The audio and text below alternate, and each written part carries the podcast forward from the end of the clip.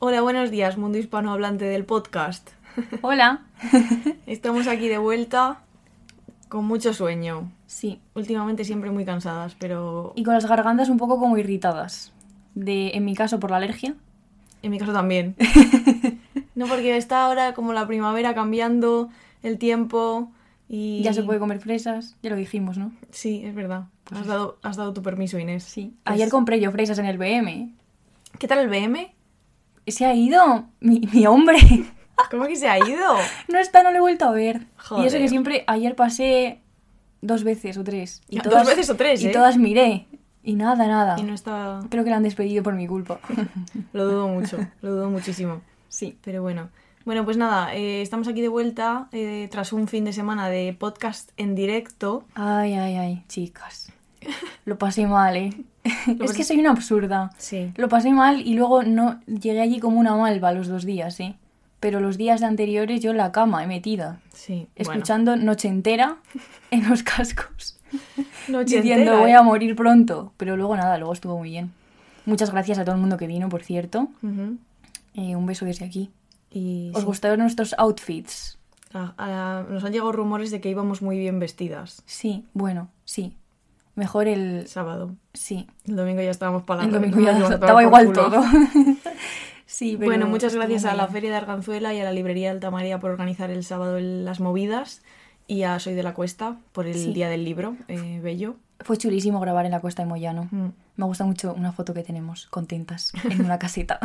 Sí, muy guay, muy guay. sí. Y nada, pues vamos a, vamos a mm, grabar ahora el, el guion que contamos en, en la Cuesta de Moyano el día del libro, porque allí no se oía del todo bien y lo vamos a grabar porque es un guion chulísimo, está mal que lo digamos nosotras. Somos listísimas, para quien no lo sepa todavía. Sí. Y vamos a hablar de lectura, de metalectura. Sí, es que voy a contar lo que es que es gracioso.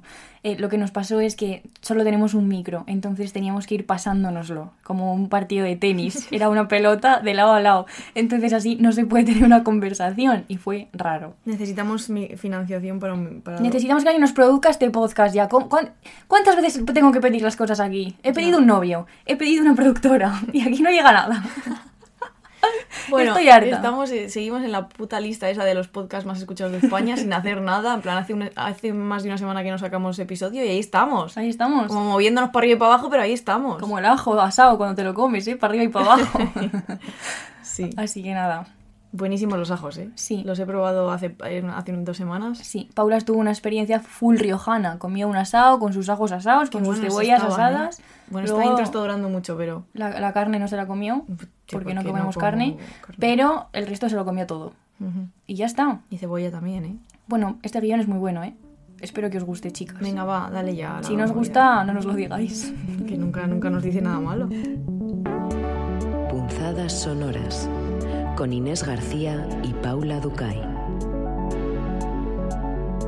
Bueno, hoy vamos a hablar de leer y para eso hemos abandonado un rato solo los fragmentos de un discurso amoroso y hemos usado otro libro de Bartes que se llama El susurro del lenguaje y concretamente porque es un libro de artículos sobre la lectura, que es un texto que escribió en 1975. Os recomendamos un montón El susurro del lenguaje y también El grado cero de la escritura, que es otro libro que utilizamos en el directo del sábado eh, para hablar sobre escribir. Son libros chulísimos, eh, con un montón de artículos que no hace falta leerlos todos. Hay una discusión últimamente, es que a- a- alguien, gente ha escrito varios artículos sobre esto, pero no los he leído. Solo he visto en Twitter que existe este debate. ¿Lo has visto? El de... Que vas a hablar sin saber. No, pero es el Está debate bien, ¿eh? es este. Vale. Sí, voy a hablar sin saber, pero el debate es como si hace falta como leer todo o no. Jesús Vega decía que no, con lo cual yo digo que no. Vale. Jesús Vega era nuestro profesor. Lo que diga Jesús Vega va a misa porque es el Jesucristo de punzadas. Sí, pero eso, que os recomendamos un montón estos dos libros, que así de primeras es un poco qué cojones estoy leyendo, pero luego te metes y es una, una pasada de textos. Em, habla Bartes sobre escribir la lectura y dice, ¿nunca os ha sucedido, leyendo un libro, que os habéis ido parando continuamente a lo largo de la lectura, y no por desinterés, sino al contrario, a causa de una gran afluencia de ideas, de excitaciones, de asociaciones? En una palabra, ¿no os ha pasado nunca eso de levantar, le- ah, leer levantando la cabeza? Tío, me ha atorado. leer levantando la cabeza, ¿vale? Esta es la idea que Bartes va, va a volver eh, todo el rato a lo largo del texto, que es un poco como, como cuando estamos leyendo y yo digo, madre mía, Paula, lo que acabo de leer, este es el mejor libro que he leído en mi vida. Sí, que lo dices cada Todos semana. los días. Cada semana me cae una de esas. Sí. Y ya no hago caso, claro. Ay, coco. bueno, y para Bartes esta lectura es irrespetuosa porque interrumpe el texto, pero al mismo tiempo está prendada de él, porque una vez que levantas la cabeza vuelves al libro para seguir como nutriéndote de él, ¿no? Y sobre esta lectura va a intentar escribir Bartes, que es muy interesante porque intenta hacer como es un poco fenomenológico eh, pensar acerca de la propia lectura, metalectura, que así es como enfocamos nuestro guion, Sí. metacosas. Metacosas. Están muy chulas. Bueno, eh, lo que hace es investigarse a sí mismo leyendo en estos momentos en que levanta la cabeza. Concretamente lo ha hecho eh, leyendo un texto corto de Balzac. Lo que hace es interrogar su propia lectura para captar la forma de todas las lecturas, como la esencia de la lectura.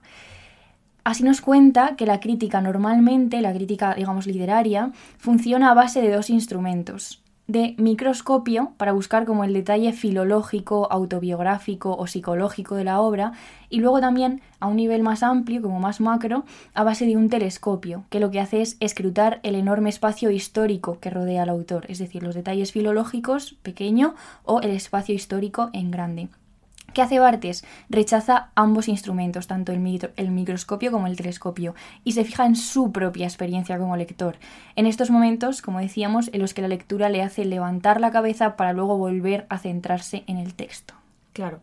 Y Bartes cuenta que desde hace mucho tiempo nos hemos interesado mucho por el autor y nada por el lector, ¿no? que es una figura de la que vamos a hablar mucho hoy.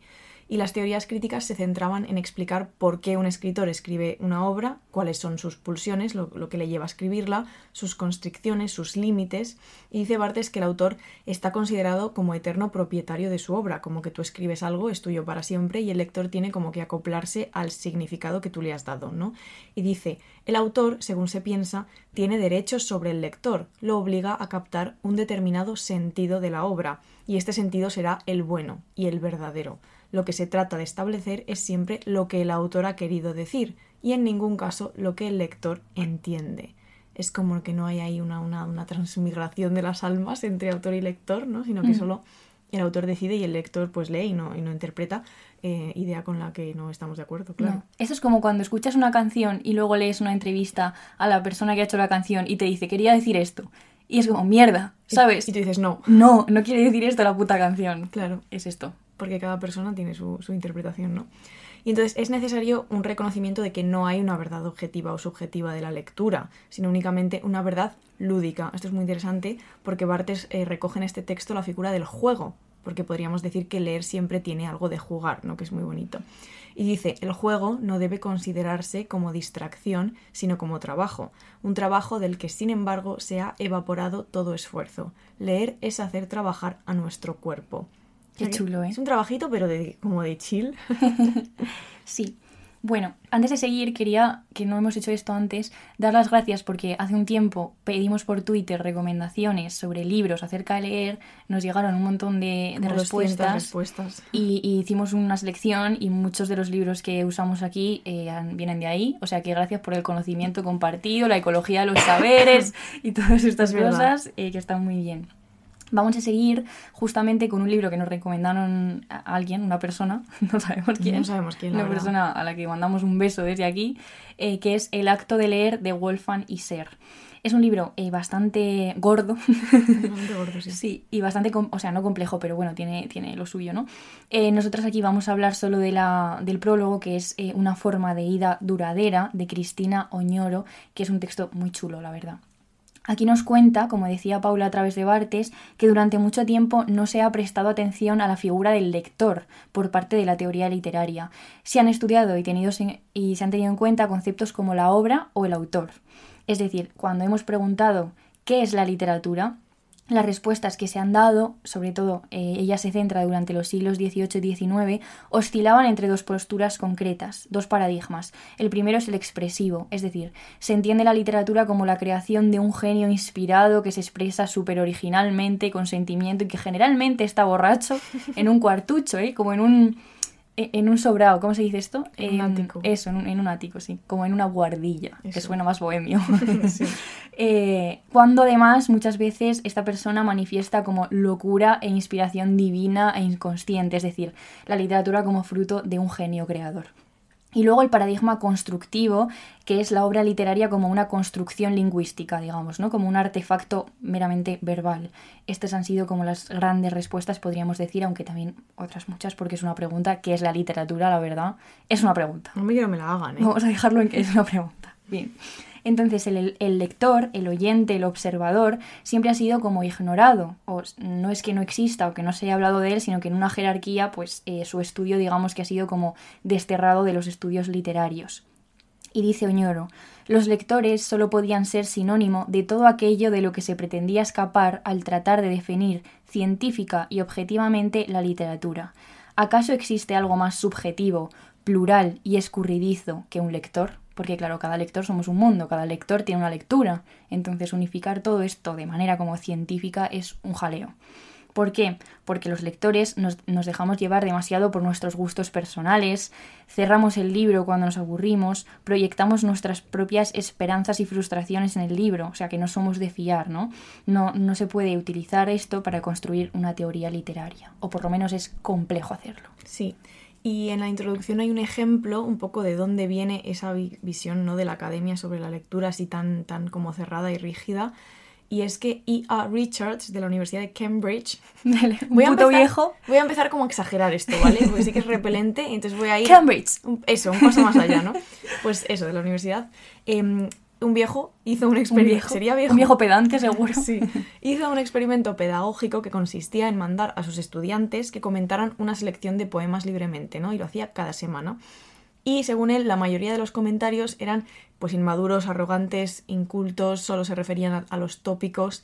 Y la conclusión que sacó el señor es que la educación literaria lo que tenía que hacer era corregir al lector, o sea, enderezarlo, enseñarle a leer mejor y a leer de manera más atenta. Y dice, sacudirle de la chaqueta todo lo que hacía de él un mal intérprete, sentimental y chismoso, para que pudiera parecerse a la figura ideal, culta y competente que el autor sin duda tenía en mente cuando escribió la obra. Esto es hemos dicho fuerte, ¿eh? antes, ¿no? Sí. O sea, lo que hemos dicho antes, ¿no? Que el autor escribe la obra, hay un sentido único y concreto, y si el lector no se acopla a ese sentido o no lo entiende, es que está leyendo mal. Sí. Que qué será leer mal, ¿eh? Claro, además hay un paradigma como el lector bueno, ¿sabes? Que es el que capta un sentido concreto y que hace una crítica exacta, según este señor Richards, de la obra, ¿no? O sea, que es como que reduce muchísimo. O sea, habrá escritores que, que escribirán diciendo esto solo quiero que lo lea no sé quién. Pepita Pérez, Sí. de la Universidad Solo de la gente lista. Sí. Entonces, el acto de leer, este libro del que estamos hablando, se centra justamente en describir de qué manera los lectores efectúan un texto cuando lo leen, cómo actualizan una obra literaria que no existiría como tal sin la experiencia de la lectura, ¿no? Esto es como eso, o sea, tú escribes un libro y nadie lo lee y que no, un poco no existe el libro, ¿no? Pero señores, hay algunos que quieren eso, ¿eh? Ya, En pues la academia hay muchísimo de esto, de si solo pueden entender mi tesis doctoral eh, tres personas, es mejor. Este como... sí, Ay, ¿y ¿cómo se llamaba? El filósofo Daniel Dennett. Mm. Ben- es- era Dennett, Dennett, sí, sí. Que es un filósofo analítico Mm. eh, contemporáneo que hablaba justamente. Hay un texto muy bueno, ojo, es que no, claro, no me acuerdo. eh, pero habla como de esta endogamia de, de hermanos. Si solo te están leyendo dos personas, algo, está, algo, Algo estás estás- haciendo mal con este, con este conocimiento, ¿no? En plan. es la antidivulgación. Sí, como, y, y es muy elitista, como Mm. decir, no, es que esto es superior y solo pueden entenderlo personas como, pues eso, los lectores modelos, Mm. ¿sabes? Esto es un problema. Gente con doctorado. Esto es un problema. Gente con doctorado, me, me ofrezco a leer vuestras tesis y, y ponerlas ahí en, la- en el mundo, pues ¿eh? Es lo que hacemos aquí, traducir tesis doctorales. Mira, las tesis doctorales, hablando de esto de si leer por fragmentos, o sea, nosotras lo hacemos mucho y voy a explicar un poco más lo de antes, lo de Jesús Vega, eh, que era, bueno, es un filósofo analítico de la Universidad Autónoma, la mejor es Jesucristo, ay, es que le quiero un montón. Y todavía no le has mandado un correo en el Ya. que cuentas que tienes un podcast donde le mencionas un montón, que me Ya, parece pero absurdo. es que me da vergüenza porque es un ser superior, como María Sánchez. No puedo mirarles a los ojos. Joder.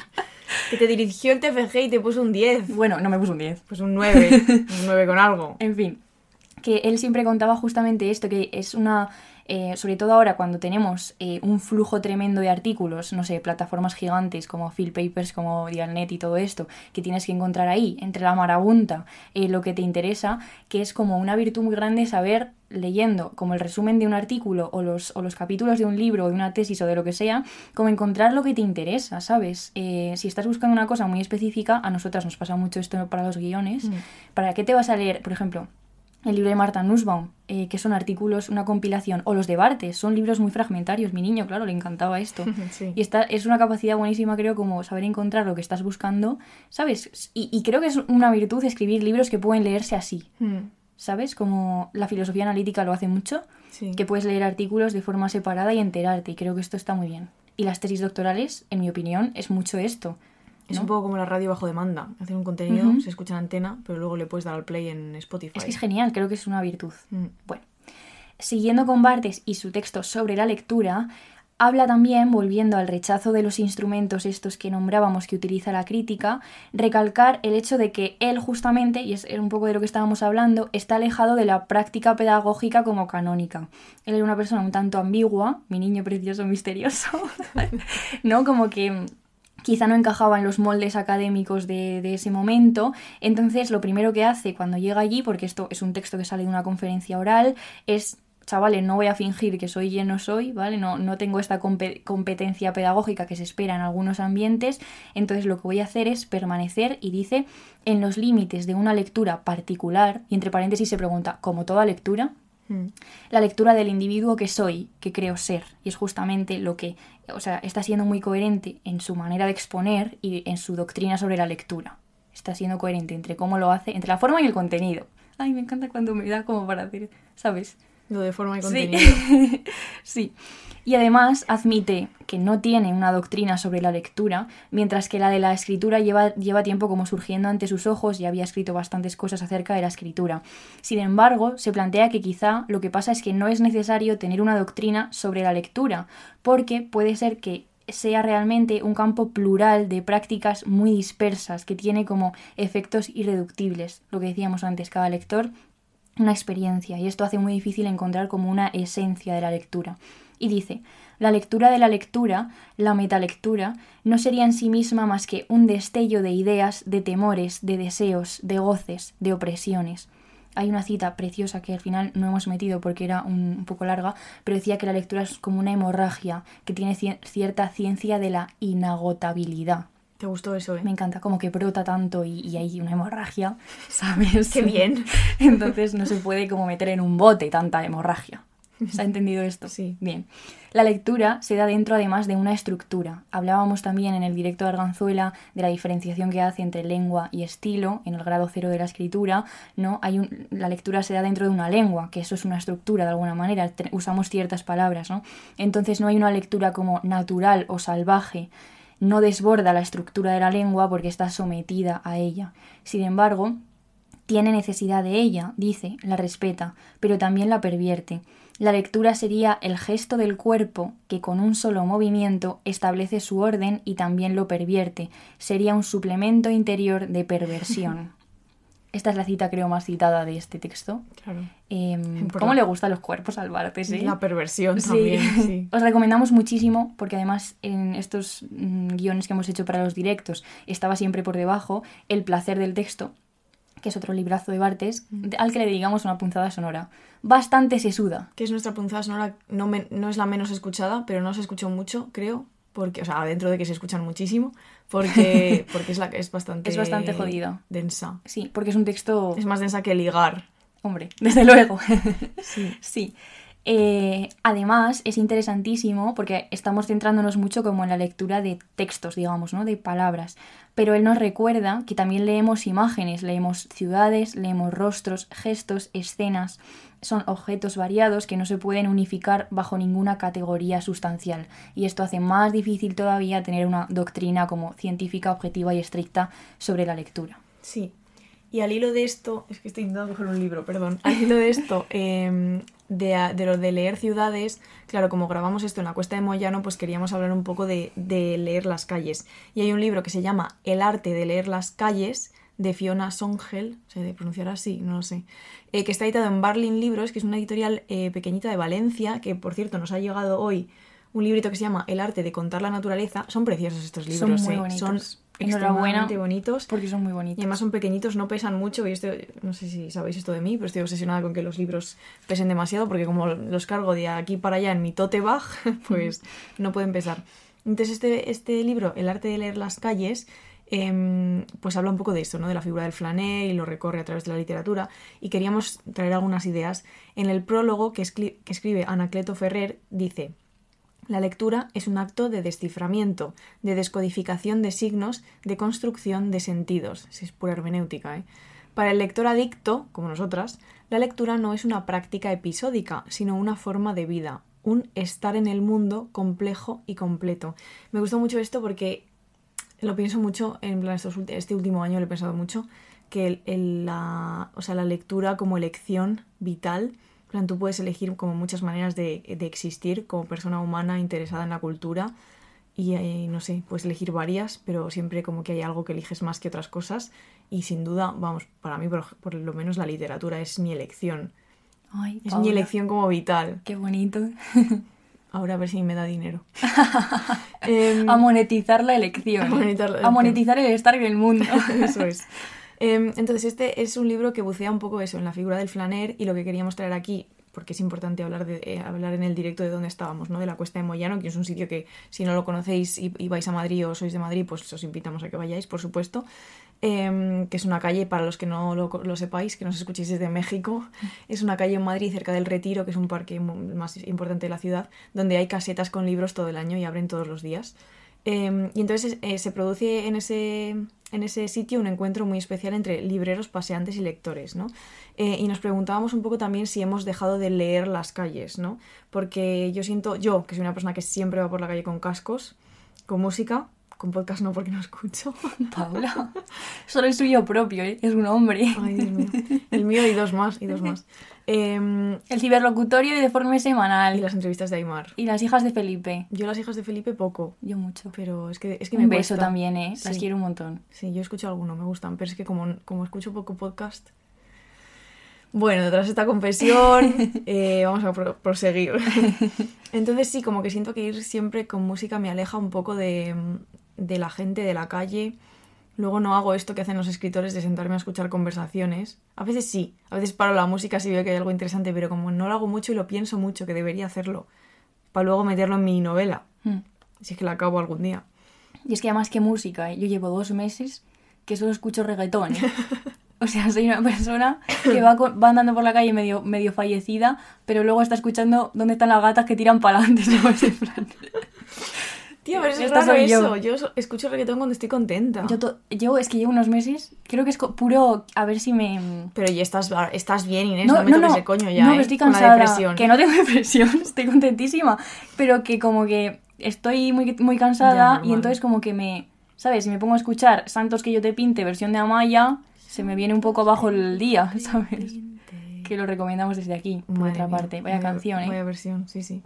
Bueno, una frase de, hay una frase en el libro este de Franz Hessel, que es un escritor alemán de la primera mitad del siglo XX, que me fascinó, que dice, caminar despacio por calles llenas de gente es un placer singular. Uno se ve envuelto por la celeridad de los otros. Es como poder darse un baño durante un incendio. Es que el baño durante el incendio Esto es me una... quedé como loca. Sí, es una frase que podría haber escrito perfectamente, ¿sabes quién? Yo, No. la verdad es que no. Sí, No. pero Janet Frame. Ah, pues hace este, tipo, totalmente. hace este tipo como de... Total.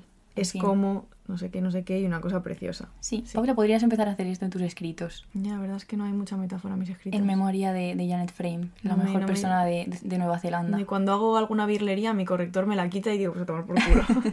Em, entonces, citando un poco al libro, decía Walter Benjamin, Walter Benjamin, que luego me echan la bronca. Es Walter, ¿verdad? A mí me preguntas por Walter. pronunciaciones alemanas. A tomar por culo. Bueno, decía Benjamin que el flaner es el paseante que botaniza el asfalto. Es habitual en la literatura sobre el flaner encontrar la metáfora de la ciudad como libro, siendo los elementos urbanos letras y palabras que hay que aprender a leer y que se encuentran en continuo proceso de transformación. Bueno, se podría decir lo mismo de, de- de los campos y los bosques. Supongo que se podría hacer un leer los bosques. El arte de leer los bosques. Las Inés. hayas, ¿eh? Mi bosque favorito. Claro. Bueno, ¿Cómo se llama el libro de... Se llama Perderse, puede ser. El- es de Siri Husbeth. El libro que es marroncito, que yo lo tengo. Perderse es de Annie. No, pero hay otro. ¿Cómo se llama? Tía, el de... El del arte de perderse. El arte de perderse. Es de Solnit. creo. Ah, es, es de Solnit, Sí. es verdad. Es- va sobre esto, por Muy si alguien lo Pues quiere leer. Otra, otra leído, puta referencia nada. más que no vais a apuntar porque nos han dicho que no se puede todo el rato escuchar el podcast con un lápiz y una libreta, lo sentimos. Ya. Eh, intentaremos hacer listas Sí. eh, de recomendaciones, pero no siempre nos da la vida para ello. Sí. Recordamos que esto es algo que hacemos gratis, el podcast. Que, no, nos produzca alguien ya, que venga. no- que no ganamos dinero con el podcast, que yo creo que la gente piensa que sí y no. Si lo pedimos 10 veces en cada podcast, ¿crees que funcionará? Yo creo que dejarán de escucharnos los, nuestros oyentes porque se, se hartarán. Ay, tía, yo de, de adolescente, A ver. ¿sabes lo de a las 12 de la noche decir tres veces delante de un espejo, no sé qué, que aparecía alguien? Tía, todavía a veces A estoy, como a oscuras en la habitación, veo que son las 0000 y enciendo la luz por si acaso, ¿eh? Aún yo sin estar delante de ningún espejo diciendo nada, ¿eh? En tu habitación hay un espejo. Sí, encima enfrente de mí, por Ya. eso. Bueno, Doy la luz, por si acaso. Por vale, vale Inés, vale. Gracias por confesarnos que no estás bien. De otra, otra de Soy las muy maneras. miedosa, ¿eh? Ya. Sí, bueno, bien, a los fantasmas y eso me refiero, Y ¿eh? a Voldemort. También. Qué miedo me daba, tío. Pero si no podías ver ni miércoles la serie. Ya me da un poco de cosilla. Se salía un monstruo. Es que las cosas de miedo no las llevo bien. No, no. Bueno, eh, y queríamos también, ya que estamos hablando de leer, pensar un poco de dónde vienen los libros que leemos, en qué partes de la ciudad podemos encontrarlos. Pues, en primer lugar, en las bibliotecas, ¿no? Y queríamos contar dos experiencias de grandes lectoras que se convirtieron después en grandes escritoras. Y para ello hablamos de Contar es escuchar, un libro de Úrsula Guin, que ha traducido Martín. Martín Esquifino, que nos lo Martín. dejó además, se lo dijimos de un día para. de- le dije, necesito este libro hoy. ¿Lo tienes? Dijo, sí, y me lo dio. O sea que muy bien. Y concretamente un artículo del libro que se llama Mis bibliotecas. Ay, Paula, te voy a hacer una pregunta. Venga. ¿Cuáles son tus bibliotecas? De la infancia, mejor. A ver, pues las de Sanse. es que no. eh, la biblioteca central de Sanse es que no tiene un nombre más bonito. Las que estaban al lado de mi casa. Yo viví en la misma casa 20 años y luego me mudé, pero ahí estaban, había bibliotecas y pues esa. Pero principalmente mi biblioteca es la biblioteca, la mía. La que estoy construyendo, Claro, la de mi casa. Que hay muchos libros en esta habitación. Sí. ¿Las tuyas? Me- si me- si me has hecho esta pregunta es porque quieres hablar de las tuyas. Que no, que no. Es una táctica Pero que no, soy un, que no soy un señor. no, era una pregunta de verdad, Tú- honesta. Está muy bien tu casa porque tiene como mini bibliotecas por, el pas- por los pasillos, bueno, por la escalera, porque solo es una escalera enorme tu casa. Una gran... Es que mi casa es alta y estrecha. Como tú. Eres, no eres alta, ¿eh? Eh, tío, podéis dejar de decir todos que no soy alta. Me estáis creando como un ¿Quién más complejo. lo, di- lo dice? Todo el mundo. Claro, pues lo dice todo el mundo. Pero sí soy un poco alta, o sea, Que es verdad que no eres bajita, pues que te molesta tanto que es gracioso decírtelo. ya, es que encima... Como eh, lo de que tienes el pelo corto, que es mentira también, pero te, te- se te... lo de tener cosas cortas en general no me gusta. Por eso siempre, es que siempre me pongo zapatos con, con suela gorda. Y ¿eh? luego de repente los quitas y dices, ah, pues Inés no, está no mide Sí. 1,75. A ver, 1,75 no mido con zapatos altos, ¿eh? Bueno, pues unos, sete- yo qué sé, tía. 70. Mido 1,64 para que la gente lo sepa. ¿Tú? Es que hace mucho que no me mido. La Tú última vez tienes que unos medir- 67. Pues eso, no me pasas mucho tú, ¿eh? Perdona, unos centímetros que son muy importantes. Porque eres más mayor. Sí, mis cojones. yo todavía no tengo que crecer un poco. Bueno, ¿que ¿cuáles son tus bibliotecas? Deja de tocarme No, no, no sé, nada. No sé. eh, la de Autónoma le tuve mucho cariño en Ah, su sí, momento. Es verdad. Que es chuli. Bueno, ya lo he borrado de mi mente. ¿eh? Ni es que ni se me ha ocurrido. En fin. Sí, y de niña... Ah, mira, voy a hacer una reivindicación. Venga. La gente, cuando tú le dices que has nacido y has vivido toda tu vida en un pueblo de 400 habitantes, te preguntan, ay, nunca habrás ido al zoo. Que mejor, por otra parte, aunque sí he ido al zoo. Eh, ni al cine, ni tendríais bibliotecas. Y mi papá y mi mamá me bajaban con mi hermano los viernes a la biblioteca de Arnedo a coger libros de hadas. Claro. Me recuerdo a mí misma perfectamente. Estaba obsesionada con, con Fairy Oak. Es que lo mejor, Fairy Oak, claro. Fairy Oak. Yo, Fairy Oak. ¡Ah! ¿Puedes dejar de dar golpes Perdón, todo el me- puto me día da- dando golpes? Me dan el codo. Y eso hacíamos, íbamos los viernes a la biblioteca de Arnedo. Es, pues es más o menos lo que cuentan aquí Sí. las jambitas. Sí, vamos a contarlo. Úrsula, parece la de la sirenita, ¿eh? Ya. Solo conozco a, un- a dos Úrsulas. A esta y la Y otra. La, la Corberó. Sí. Ah, tres, es verdad. ¿Y ¿Cuál es la otra? La de la sirenita y, y la Caleguín. Ah, y esta, claro, vale. Claro, bueno. Habla En primer lugar, de la biblioteca de la infancia, y cuenta la experiencia formativa que supuso para ella y para su hermano pasar de la sala infantil a la sala de adultos de la biblioteca. Y dice, una vez que hubimos leído todo lo que había en la sala infantil, tuvieron que dejarnos entrar en la sección para adultos. Fue una dura prueba para las bibliotecarias. Les parecía que estaban soltando a unos niñitos como nosotros en una sala llena de sexo, muerte y adultos raros. Y en efecto, así era. A tomar por culo la Quedamos cita. profundamente agradecidos. Vaya zorra, tío. Paula, esa, esa frase que me acabo de saltar no hacía falta. Bueno. Esto Inés ha evitado leer eh, Nombres en inglés. que, sab- que sabría decir perfectamente. Eh, esto nos gusta mucho aquí en Punzadas, lo de los niños entendidos como personas con cerebro. Eso lo dijiste en la cuesta de mañana también, la gente Sí. se rió. Sí, Sí. es que nos gusta esto. Es uno, ¿sabes? Después de tanto tiempo como hablando de mierdas aquí, van surgiendo temas Bueno, que sí. son un poco nuestros. Y este sería uno. Sí. Bien. Gracias a Andrés Barba. De la mano de Andrés Barba. Sí, Un besito desde aquí. Las manos pequeñas. El primer libro que leímos en el club de lectura de Punzadas. De los mecenas. Lo recomendamos mucho. Sí. Un libro muy bien. Yo lo leí en Cantabria. Bueno. vale. Y luego habla de la eh, biblioteca del instituto. Y dice, sin la biblioteca no hubiera sobrevivido a la escuela, no con cordura en todo caso. Eran buenos años para el llanto y una biblioteca es un buen sitio para llorar. Bajito. Me encanta esta frase. Sí. Y para ligar. Esto también lo dije en la cuesta de Y Moyano. yo te pregunté, Inés, ¿cuándo has ligado en bibliotecas? Y tu respuesta fue, no voy a bibliotecas. Y yo, pues se me ha caído todo el mito ahora. O sea, cuando estudiaba en la autónoma, iba a la biblioteca de la autónoma Sí. bastante. Sí. Pero para más, es que no, no, estudiar lo que es estudiar y tal, como que yo mejor en mi casa, ¿sabes? Vale. Sí, no sé. Pero conozco historias de ligar en bibliotecas. De hecho, pasó esto, que era que a un amigo mío de Arnedo, en una biblioteca de la Complutense, creo, le, le dejó una nota a una chica con su número de teléfono y luego resulta que me enteré de que esa chica era la amiga de una amiga mía de Gilbuena. O sea, Sí. que conocía a las dos personas implicadas en la notita. Y cuando se lo conté a los dos, flipaban, claro. Claro. Pues les conocía a los dos. Madre mía, confluencia de pueblos, ¿eh? Sí, De provincias. sí. Claro, todo el mundo en la Complutense de Madrid. Por eso sé que se ligan las bibliotecas. Yo no digo, no, es que claro, tampoco voy. No vamos. Podríamos ir a trabajar A en ligar. alguna... bi- No, a ligar no. Bueno, también. A, no sé. Pero si no podemos hablar. Pero a leer. Bueno, leer sí. Bueno, venga. Vale. Y luego habla de la biblioteca de la Facultad de Harvard. Dice que para ella la libertad es poder entrar a esa biblioteca concreta.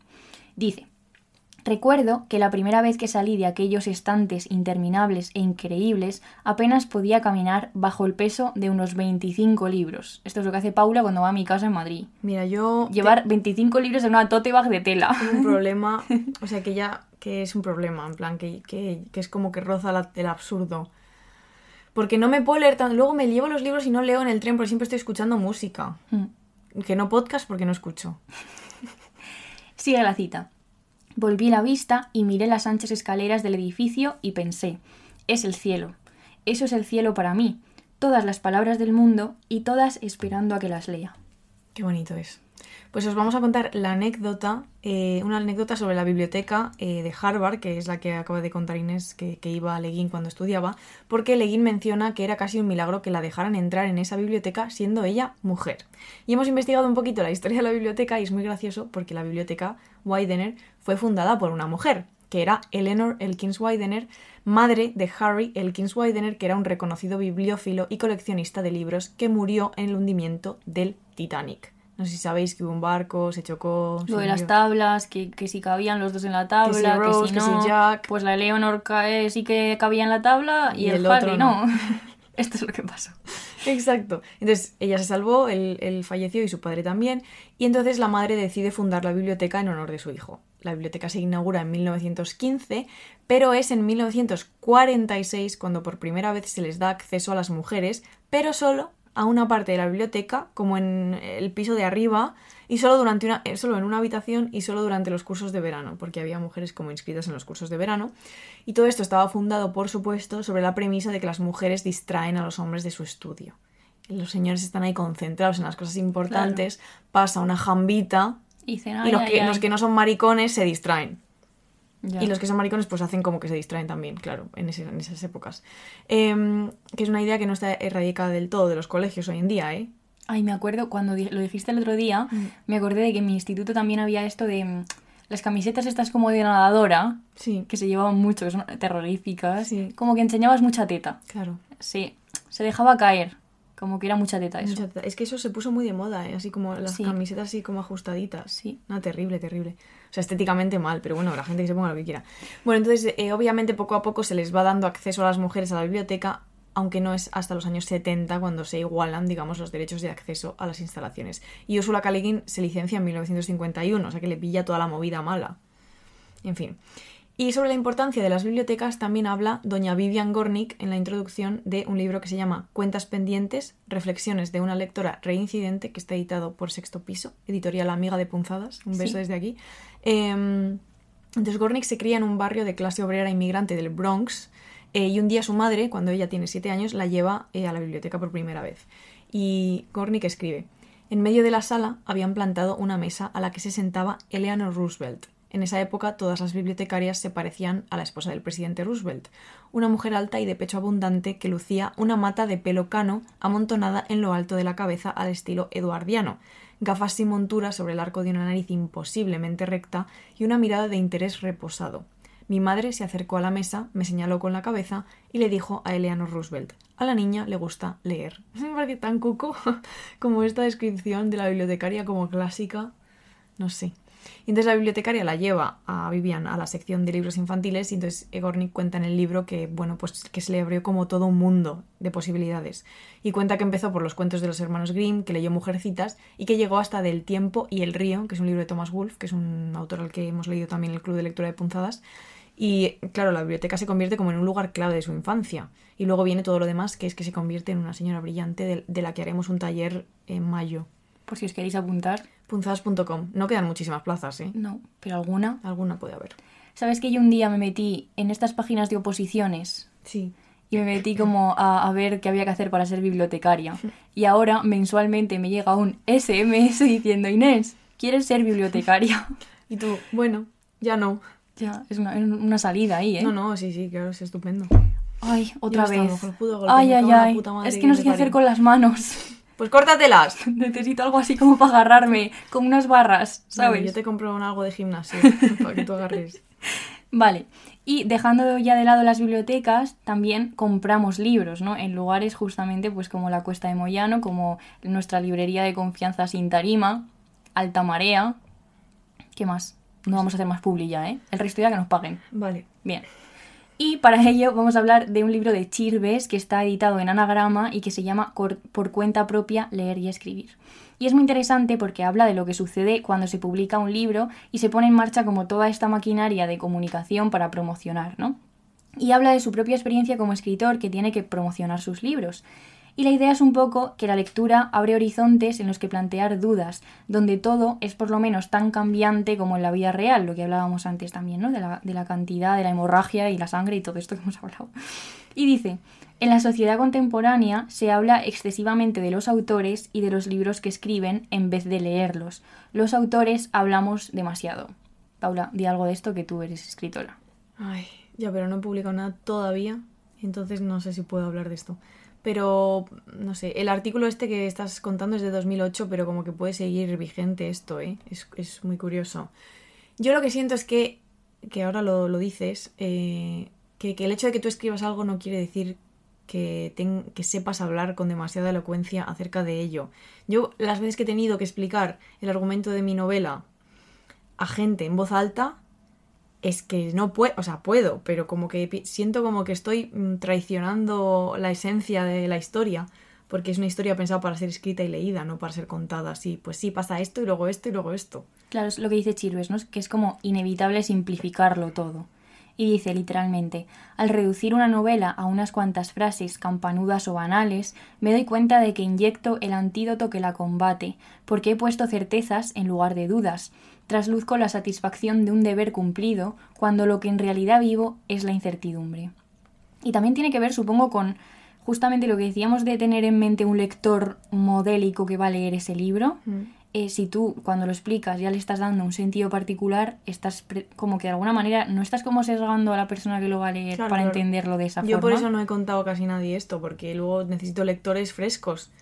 De hecho, es lo bonito. Yo cuando, cuando doy a leer mis cuentos a amigos, eh, no les digo nada. ¿Qué voy a decir? Si es que el texto tiene que defenderse solo. Si tú tienes que explicar lo que has escrito en literatura, es que algo has hecho mal o es que no estás dejando que el lector interprete él mismo o ella misma.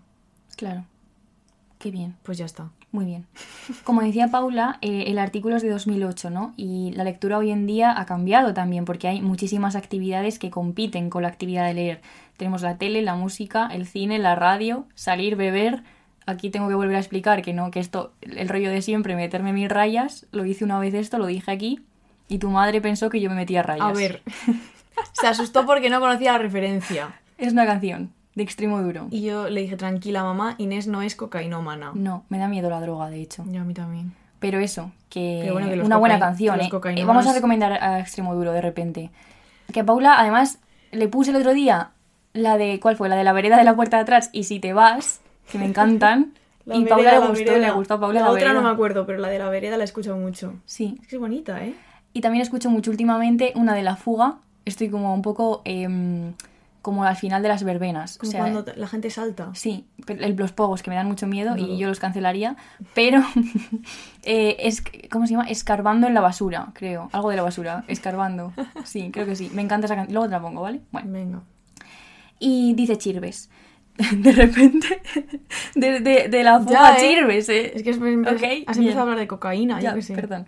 Todo supera en llamativo estruendo a esta actividad gris y solitaria que es la lectura, condenada a captar a sus adeptos de uno en uno. Se lee en soledad. Una hilera de hormigas corre ante nuestros ojos durante horas y horas.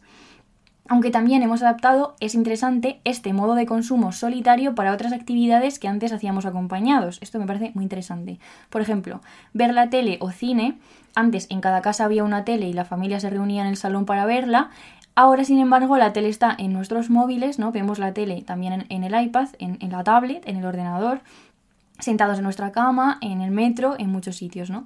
Antes íbamos al cine, ahora el cine también está en casa, que esto es un problema para el cine. Sí. Hay que ir al cine, ¿no? Que es chulísimo.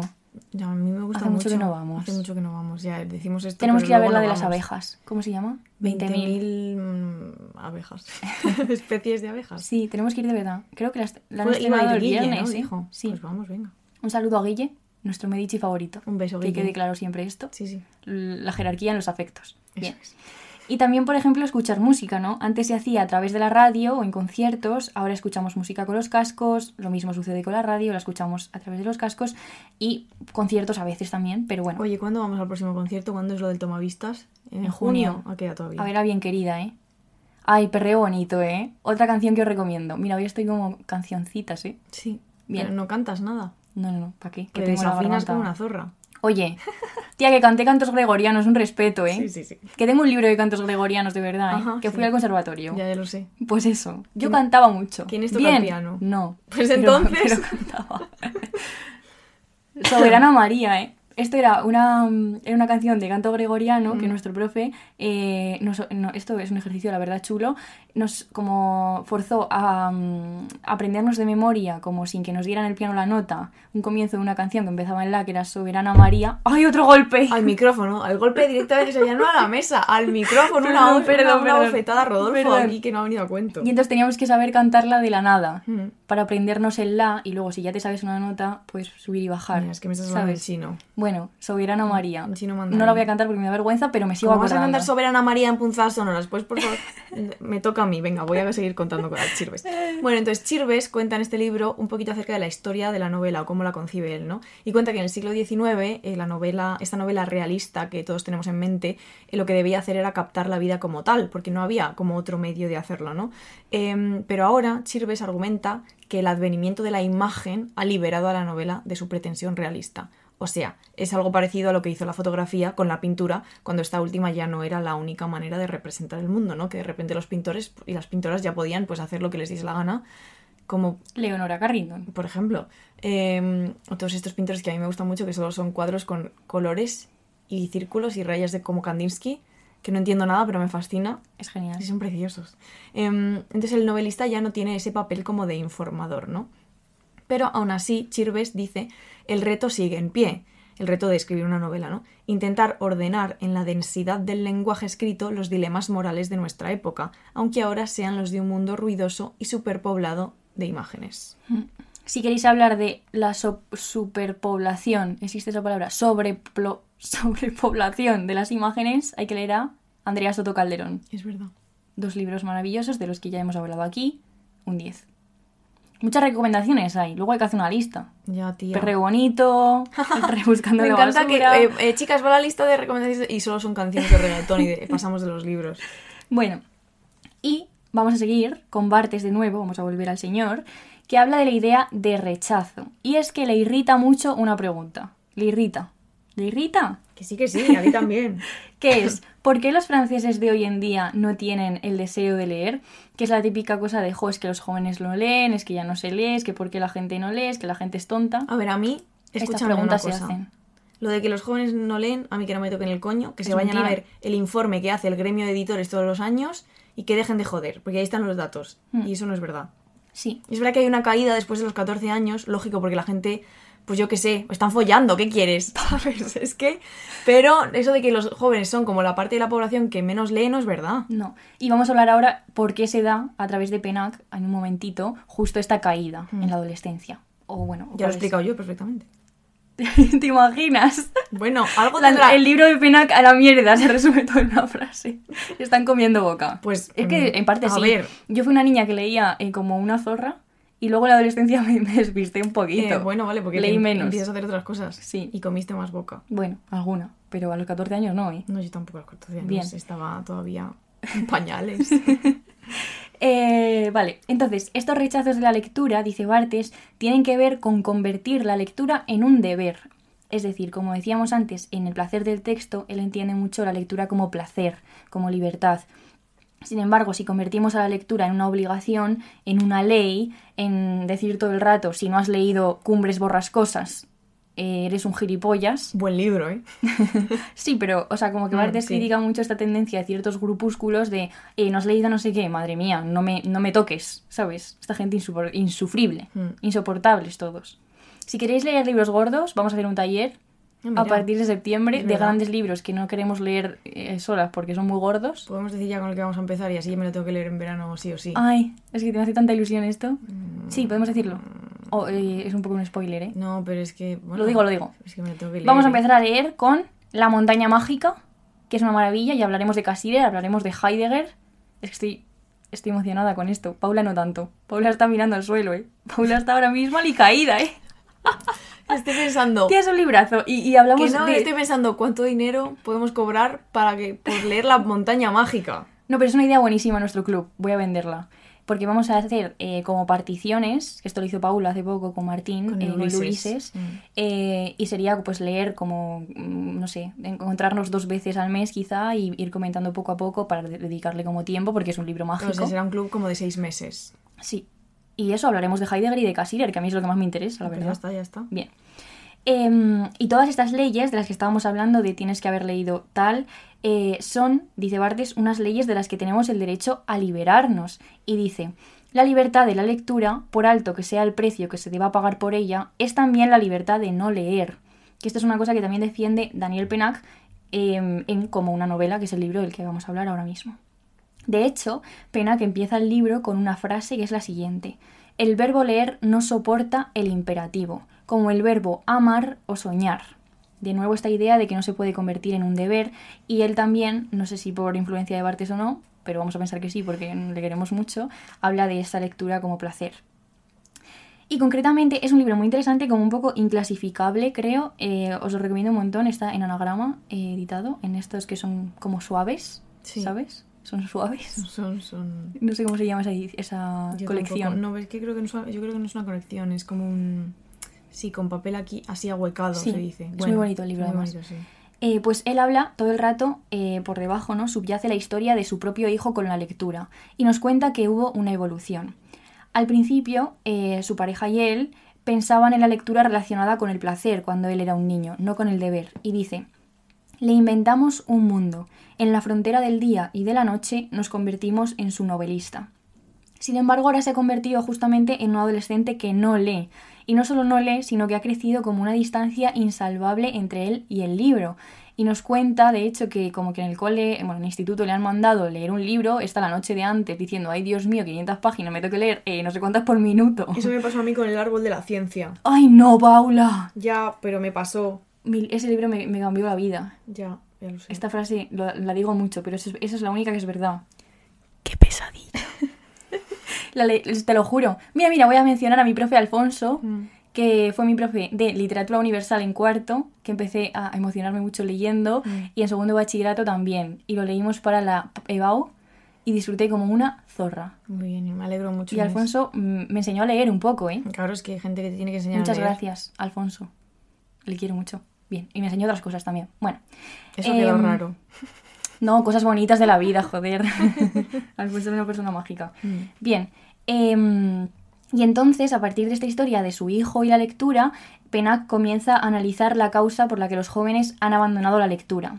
Muchas veces la respuesta más fácil es decir, es que claro, los, los boomers lo dicen mucho esto, claro, los chavales están todo el día con las maquinitas y con el TikTok y con los juguetitos y entonces no leen. Sí, con el Tamagotchi. con la Nintendo DS jugando al Nintendo. Los perros, ¿dónde estarán esos perros, eh? Esos perros que los rescate alguna inteligencia artificial, bueno, están bien, ¿eh? ¿Cuánto llevarán sin duchar, eh? Uf, bueno. Carcomidos por las, por las garrapatas. Muertos Es que todos. estoy, estoy al borde del ataque de risa, pero lo voy a frenar, ¿vale? Entonces, Yo no estoy haciendo nada, ¿eh? entonces Penac plantea la siguiente pregunta. ¿Qué ha ocurrido, pues, entre aquella intimidad de entonces, cuando él era un niño, y él ahora, encallado contra un libro acantilado, mientras que nosotros intentamos entenderlo, o sea, tranquilizarnos, acusando al siglo y a la televisión? La televisión como fuente de todos los males ya está... como- ¿No podemos superar esto ya un poco? Sí. Bien, te toca. El otro día estuve en una conversación. Joder, es que no puedo hacer un, un podcast sin mencionar a esta persona, tío. Porque le queremos. Pero estuve en una conversación donde estaba la librera de la Mistral, mi amigo Jorge Aymar, que era que en la que se dijo la frase: No se puede entender España sin entender Sálvame. Yo estoy de acuerdo. Y yo dije, hostia, no entiendo España porque no he visto esa mierda nunca. No por, no por, o sea, no lo digo en plan desprecio, sino es que simplemente es ignorancia, no, no, pero tú, Yo, o sea, yo lo tú controlas. Yo controlo mucho y sálvame. De, hecho, voy a mandar un beso desde aquí Venga. a María Patiño, que es una persona a la que yo admiro profundamente, que encima no puedo pensar en ella porque ya me viene, ¿sabes? La, la No, no, risa. es que Inés, eh, cuando está triste se pone vídeos de María Patiño en ah, son bastante graciosos, eh, admito. Eh, tía. la Beyoncé es mi favorito. Sí, y es que se da sustos con su propio cuerpo. Y es una cosa que a mí me hace mucha gracia. Entonces os recomiendo mucho esto. Bueno. Bien, sigamos. Bueno, entonces, eh, para responder a esta pregunta de qué pasa con, con- con esa intimidad que se pierde a la hora de leer, ¿no? Eh, Penac hace referencia, como ya hemos dicho, al placer. Y entonces la lectura estará relacionada con el placer de leer mucho más allá de, la- de que exista o no la televisión o que nos joda o no la existencia de la televisión, ¿no? Y es muy interesante porque Penac hace una crítica a su propio comportamiento en relación a esto, ¿no? Como ha dicho Inés. Y dice que hay esa pérdida de placer porque ya no es un placer la lectura para el niño, ¿no? Pasa a ser un deber, una especie de, de castigo, porque si no entiendes el sentido de lo que se está leyendo, pues eh, estás fallando como lector, que era la idea con la que hemos abierto el, episodio, ¿no? Y entonces esto supone que se acaba leyendo con cansancio, porque siempre buscas entender algo concreto, que es lo que el autor se supone que habría pensado que tenías que entender. Y se obliga al, lecto- al lector joven a repetir lo que se ha leído si no lo entiende, y, eso, se acaba convirtiendo como en un castigo, y así pues el niño no quiere leer, el niño quiere comer boca. Claro. Él habla concretamente de esta típica situación de cuando el niño va al colegio y estás haciendo los deberes de- y el niño está distraído porque es un niño y está cansado del piano, la equitación, Buah. el inglés y el karate. Cuando tú te tus hijas, ¿qué vas a tener? Yo no voy a hacer eso con mis hijas. Vale, vale. Pero bueno, Yo hay gente que sí lo hace. no. Y entonces el niño está cansado y solo quiere tumbarse y tú, venga, repite esa frase que no la has leído bien. Venga, ¿qué has entendido de aquí? No lo has entendido bien. Como que se convierte la lectura en un, en un calvario, ¿sabes? Al convertirla en eso. Sí. En los putos comentarios de texto, que a mí me encanta hacerlos. Pero también. igual tenemos que ir un poco como, ¿sabes? Más allá, porque también constriñe mucho. Decir, eh, el sentido... el- Claro, pero tú puedes hacer un comentario de texto dejando libertad Claro. a quien interpreta. Claro, él habla de que muchas veces en el instituto no se hace esto, sino que ya se hacen preguntas como que, que ya los chavales saben que tienen que responder. Por ejemplo, habla de, creo que, mm, por qué es importante la lectura o algo así, y todos responden en, la- en los mismos tópicos, tipo, porque te cambia la vida, porque te ayuda no sé qué, porque tal cual. Empatía, su puta madre. Claro, si lo suyo sería comentarios de texto abiertos que te den de verdad como a tirar del hilo, ¿sabes? No, Yo los trabajos que más disfruté en la universidad son los que me dejaban libertad para hacer lo que quisiera. Absolutamente. El que hice sobre la isla de las tentaciones, por, por ejemplo. ejemplo. Es que te, te- eso es pensar, creo, ¿eh? Lo otro no es pensar, lo otro es repetir como loro lo que quieres, lo que has dicho de- en la tarima que quieres que repitan en el folio, ¿sabes? Sí, sí, sí, total. Em, entonces los, tienen una frase muy buena para entender esto que dice Pena, que dice los padres del niño a la hora de obligarle a leer. Decía, éramos su cuentista, nos hemos convertido en su contable. No como una persona como que controla todo. Em, y en esta posición entre placer y deber surge una gran pregunta que es cómo recuperar el placer de leer, ¿no? Y entonces Pennac pues propone algunas cosas, que es limitarse a leer sin tener que encontrar ningún sentido último, justo lo que estábamos dici- diciendo ahora, relajarse, que yo creo que está bien para la vida en general, Sí, la tranquilidad, Inés, es lo que más se valora. ¿ok?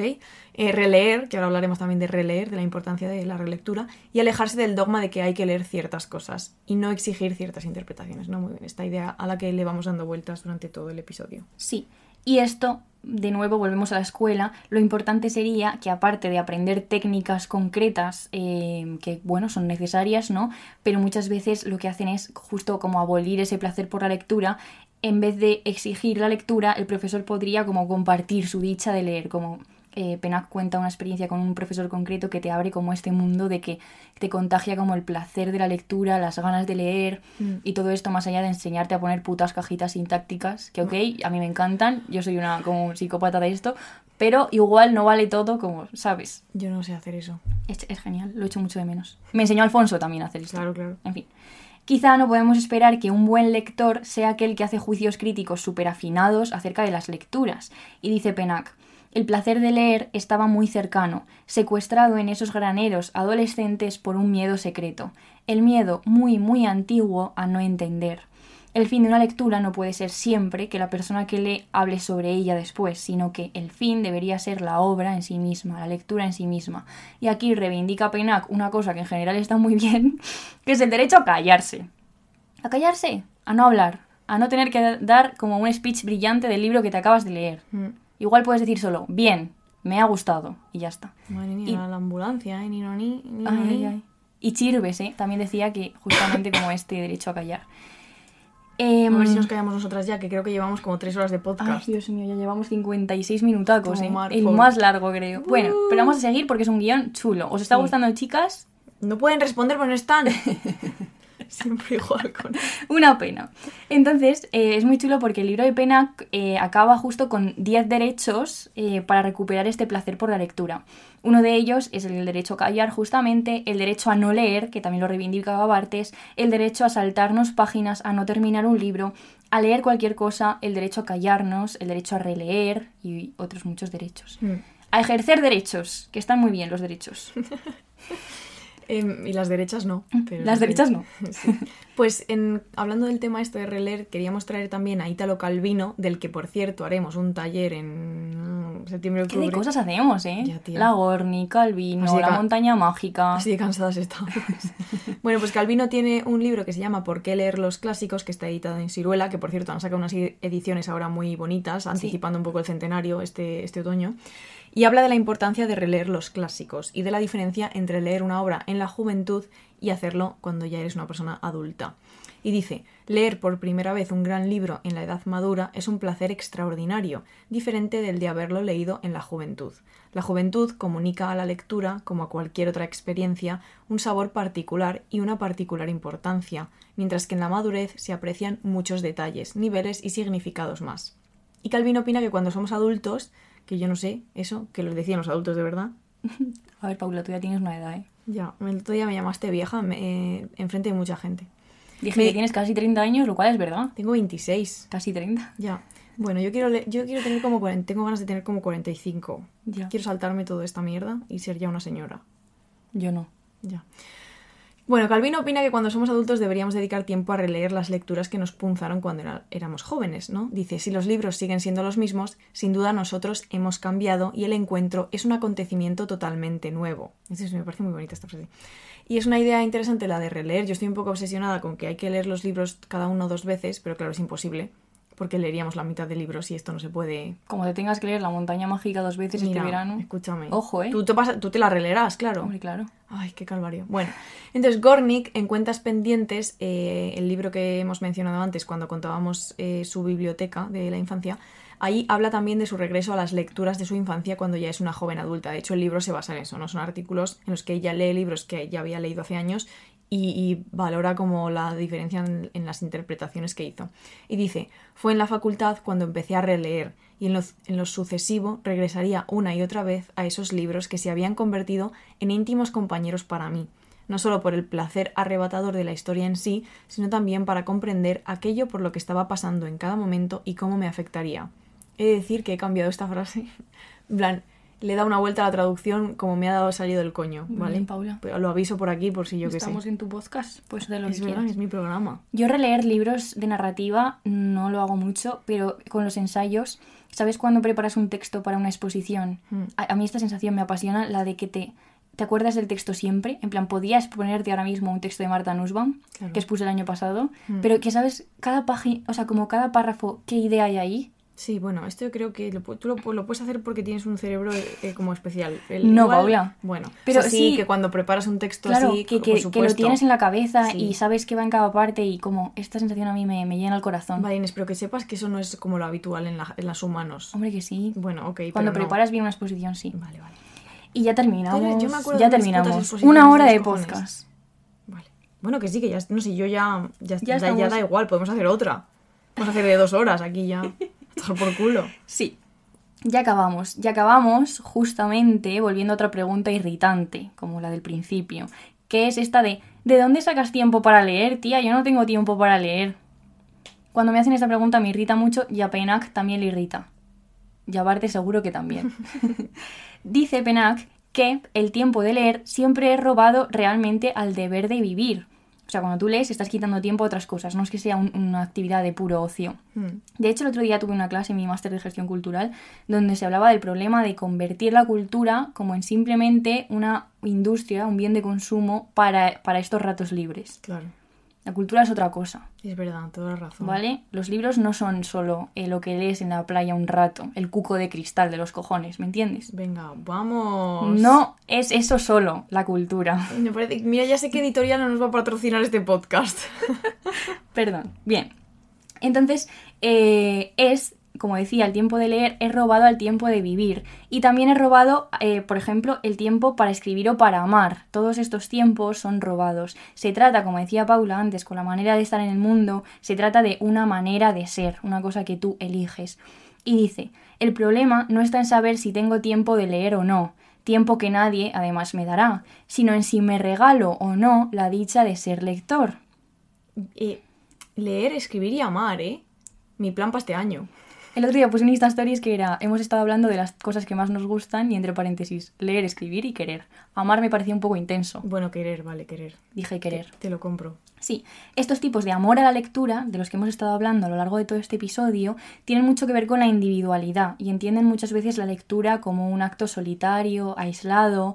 Chirves lo entendía así y Bartes dice, al encerrarse para leer, al hacer de la lectura un estado absolutamente apartado, clandestino, en el que resulta abolido el mundo entero, el lector, el leyente, se identifica con otros dos seres humanos muy próximos entre sí, cuyo estado requiere igualmente una violenta separación, el enamorado y el místico.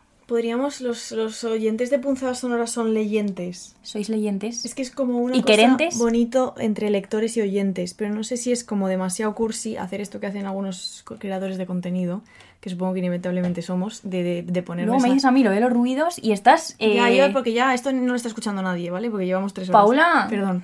Eh, como, como, ¿sabes? Que les ponen como motes a, a sus fans. Ya, no. Ah, como Dulceida, preciosos. Algo así.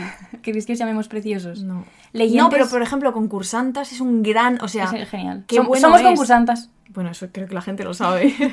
Leyentes y oyentes. Mm. Está guay. Podríamos poner en las cartas de Substack, queridos leyentes y oyentes. Bueno, y queríamos, antes de acabar, reivindicar también la lectura compartida y colectiva. Que estamos de acuerdo en que la lectura muchas veces es un acto solitario. Nosotras también, Ah, madre toma, mía, ¿pero ¿Qué es esto? Bueno. la entendemos así. Pero también nos encanta la lectura compartida y colectiva. Entonces, nos encantan, por eso os organizamos encuentros para comentar con qué parte del libro, siguiendo la expresión de Bartes, cada uno ha levantado la cabeza. Me gusta mucho. Eh, ya está, acabamos con Vi- Vivian Gornick a, a comer y tengo un hambre que me muero. Sí, pero si son las 12, Paula. Pero ya, pero he desayunado y no he comido como mi, mi, mi, mi snack. Vale, pues nada, acabamos con una cita de hoy Vivian Gornick. Sí. Eh, y nos despedimos ya. Que os haya gustado esto. Es fuerte. Fíjate, ¿eh? en el directo tardamos 30 minutos en hacer este guion. Claro. Y O hemos sea, tardado en, en- en la cuesta de. Moyano. Y aquí hemos tardado una hora y pico. Porque estamos de cháchara. El doble, ¿eh? Has contado no sé qué de Alfonso. No tienes por lo de la conversación. Claro, ya por eso, claro. Si no podemos hablar a la vez, es que es un calvario, ¿eh? no, no, pues necesitamos otro micrófono. Sí. Venga, a ver, que alguien nos produzca. Tercera vez que lo pido ya. Y quizá cambiar de micrófono también, ya veremos. Bueno, dice, está Gornick en, en este libro de cuentas pendientes hablando un poco sobre cómo ella se va de vacaciones y no presta atención a su entorno porque está enfrascada en la lectura de los, de los libros, ¿no? Y entonces dice, ¿qué compañía me hicieron esos libros? Y todos los libros. Nada se le puede comparar. Es el anhelo de coherencia labrado en la obra, ese extraordinario intento de dar forma a lo embrionario mediante palabras, que brinda paz y emociona, reconforta y consuela. Sin embargo, por encima de todo lo demás, lo que procura la lectura es un alivio puro y duro del caos mental. Lo ha hecho desde mi más tierna infancia y a veces creo que me infunde por sí sola valor para vivir.